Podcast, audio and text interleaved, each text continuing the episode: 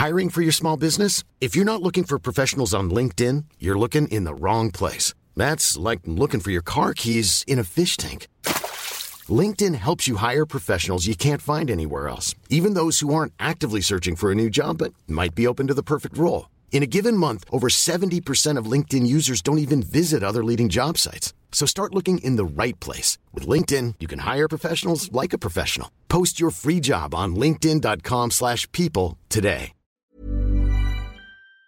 Lundi et mardi cette semaine ont été les journées les plus chaudes jamais mesurées sur Terre. C'est ce qu'indique une agence américaine. Alors comment expliquer ce nouveau record de température? Pourquoi faut-il s'inquiéter de la multiplication des pics de chaleur? Et surtout, est-ce possible encore d'agir contre le réchauffement de la planète? Salut c'est Hugo, j'espère que vous allez bien. C'est le sujet à la une des actualités du jour. Ce sujet euh, pas franchement positif, au contraire, on va le voir euh, tout de suite. Ce lundi, la température moyenne mondiale à la surface de la Terre a atteint les 17,01 degrés Celsius, dépassant pour la première fois donc la barre des 17 degrés. Et ce mardi 4 juillet, eh bien, la température moyenne a atteint un nouveau record, cette fois-ci les 17,18 degrés Celsius.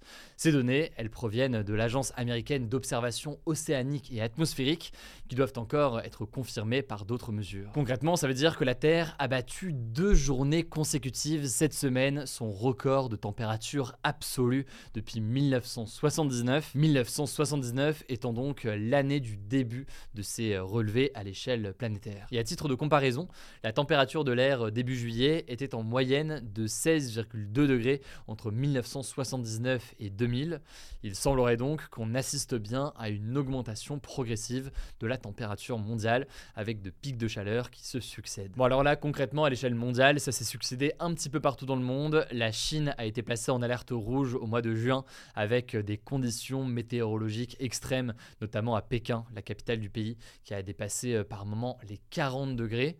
On peut aussi euh, citer le Royaume-Uni qui a connu euh, son mois de juin le plus chaud jamais enregistré. Et on peut aussi parler du Mexique qui a connu une vague de chaleur extrême, faisant plus de 100 morts dans le nord du pays entre le 12 et le 25 juin dernier. En France aussi, Météo France a annoncé que juin 2023 était le deuxième mois de juin le plus chaud jamais enregistré sur la période 1900-2023. Et le dernier record remonte il y a 20 ans. C'était euh, l'été euh, juste avant la grosse canicule de 2003 en France. Le truc, c'est que selon les scientifiques, ces records devraient être très bientôt dépassés puisque euh, la température mondiale moyenne continue en général de monter jusqu'à fin juillet, début août.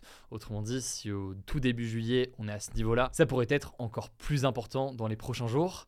Et ça c'est donc pour la question du réchauffement climatique, mais il y a aussi un événement climatique qui devrait accélérer les hausses de température. Ce phénomène, j'en avais déjà parlé dans les actus du jour il y a peut-être quelques semaines maintenant, il s'agit euh, du phénomène El Niño. Alors El Niño, qu'est-ce que c'est? En fait, c'est un phénomène climatique naturel qui se traduit par le réchauffement d'une partie de l'océan Pacifique. C'est un phénomène qui revient tous les 2 à 7 ans. En règle générale, ça dure entre 6 et 18 mois et ça a plusieurs effets, notamment une hausse des températures un peu partout sur la planète, mais aussi eh bien, des événements extrêmes. On peut parler euh, de graves sécheresses ou encore euh, d'incendies, euh, que ce soit en Australie ou encore en Indonésie. El Niño est aussi associé à une hausse des précipitations dans d'autres régions.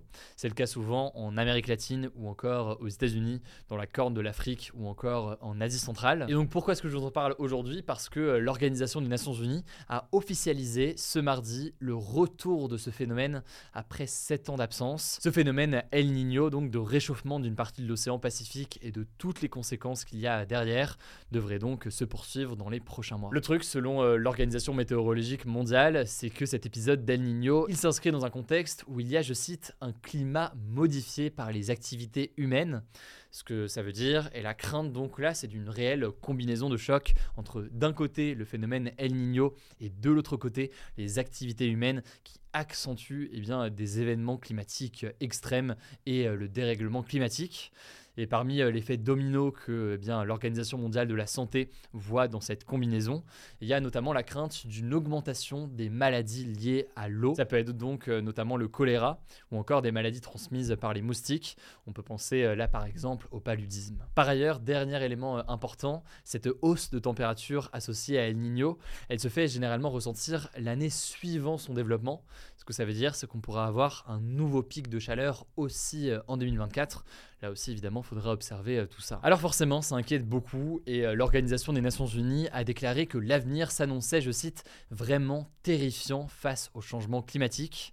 Par ailleurs, le haut commissaire de l'Organisation des Nations Unies aux droits de l'homme, Volker Turk, a déclaré, je cite, Notre environnement brûle, il fond, il est inondé, il s'épuise, il s'assèche et il meurt avant d'annoncer que le dérèglement climatique risquait de mener aussi à de plus en plus de famines et plus globalement de souffrances dans le monde.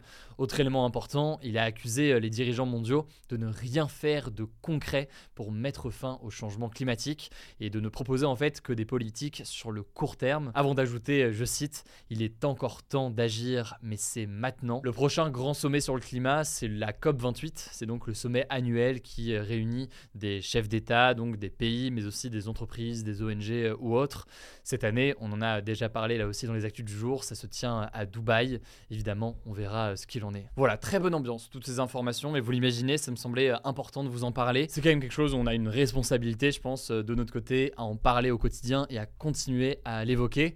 Je vous laisse avec Blanche pour les actualités en bref et je reviens juste après. Merci Hugo et salut tout le monde. On commence avec une première info. Le retour au calme après les émeutes en France semble se confirmer. Seulement 16 personnes ont été interpellées dans la nuit de mardi à mercredi et aucun incident majeur n'a été signalé. On a aussi appris qu'à cause des émeutes, les soldes allaient être prolongés d'une semaine, donc jusqu'au 1er août, pour soutenir les commerçants. Parallèlement à ça, on a aussi appris la mort d'un homme de 27 ans à Marseille en marge des émeutes. Selon la justice, son décès aurait probablement été provoqué, je cite, par un choc violent au niveau du thorax causé par le tir de projectiles de type flashball, donc un tir de LBD par la police. L'enquête est toujours en cours pour déterminer les causes exactes de sa mort, on vous tiendra au courant. D'ailleurs, en Meurthe-et-Moselle, un jeune de 25 ans est toujours dans le coma après avoir été blessé dans la nuit de jeudi à vendredi par un tir. La piste envisagée, c'est celle d'un tir de beanbag et de la part du RAID, donc une unité d'élite de la police nationale. Deuxième actu, suite à la création de la cagnotte en soutien à la famille du policier qui a tiré sur son fils, la mère de Naël a décidé de porter plainte pour recel d'escroquerie en bande organisée. Cette cagnotte, qui a été créée par le militant d'extrême droite Jean Messia et qui a réuni près d'1,5 million d'euros, a été clôturé ce mardi soir et donc la famille du policier va bien toucher l'argent, selon l'hébergeur de la cagnotte, le site GoFundMe. Alors Jean Messia a réagi sur son compte Twitter, estimant que cette plainte n'a aucun fondement juridique. Il a annoncé qu'il allait également déposer plainte contre la famille de Naël. Troisième actu, Emmanuel Macron a déclaré ce mardi devant les maires de communes touchées par les émeutes qu'il n'excluait pas de couper les réseaux sociaux en cas de crise. Selon lui, les réseaux sociaux peuvent être parfois je cite, un instrument de rassemblement ou pour essayer de tuer, et il faudrait donc avoir un vrai débat à froid sur le sujet. Alors cette idée, vous vous en doutez, a été très critiquée par l'opposition, à gauche comme à droite, et même parfois dans son propre camp. Certains élus estiment que ça reviendrait à utiliser les méthodes de maintien de l'ordre qu'on peut voir par exemple en Chine, en Iran ou encore en Russie. Alors suite à ces propos, on a eu une précision du gouvernement qui a expliqué qu'il pourrait, je cite,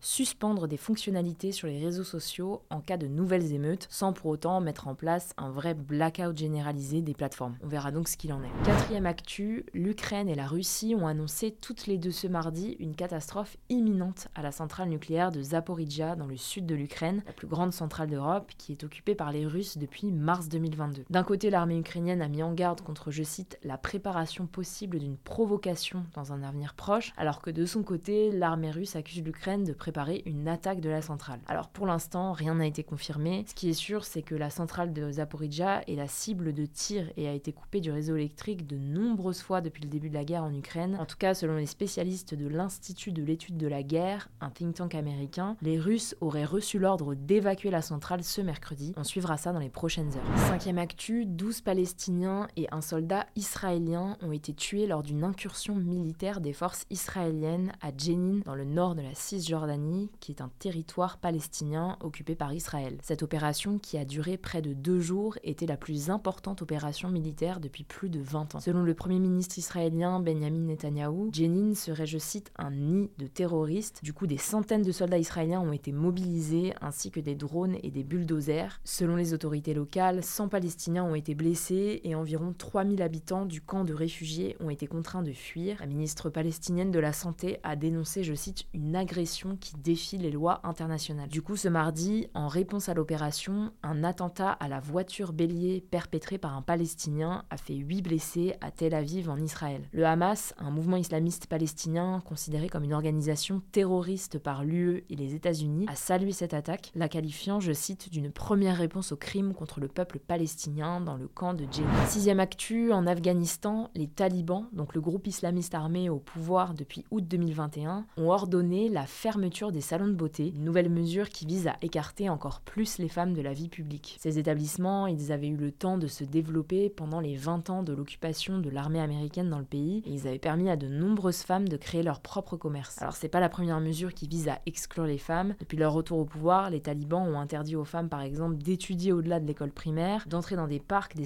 de sport ou encore de voyager sans être accompagnées d'un homme. Enfin dernière actu, la troisième phase de vente de billets pour les Jeux Olympiques de 2024 à Paris a ouvert ce mercredi. Alors ça ne concerne que quatre sports, le foot, le basket, le handball et la voile, et uniquement en dehors de l'île de France. En l'occurrence, ça concernera les villes de Bordeaux, Lyon, Marseille, Nice, Saint-Étienne et Lille. Et pour une fois, c'est une vente en temps réel ouverte à tous, donc sans tirage au sort avant. Je vous mets le lien du site pour prendre les billets en description. Voilà, c'est la fin de ce résumé de l'actualité du jour. Évidemment, pensez à vous abonner pour ne pas rater le suivant, quelle que soit d'ailleurs l'application que vous utilisez pour m'écouter. Rendez-vous aussi sur YouTube ou encore sur Instagram pour d'autres contenus d'actualité exclusifs. Vous le savez, le nom des comptes, c'est Hugo Décrypte. Écoutez, je crois que j'ai tout dit. Prenez soin de vous et on se dit à très vite.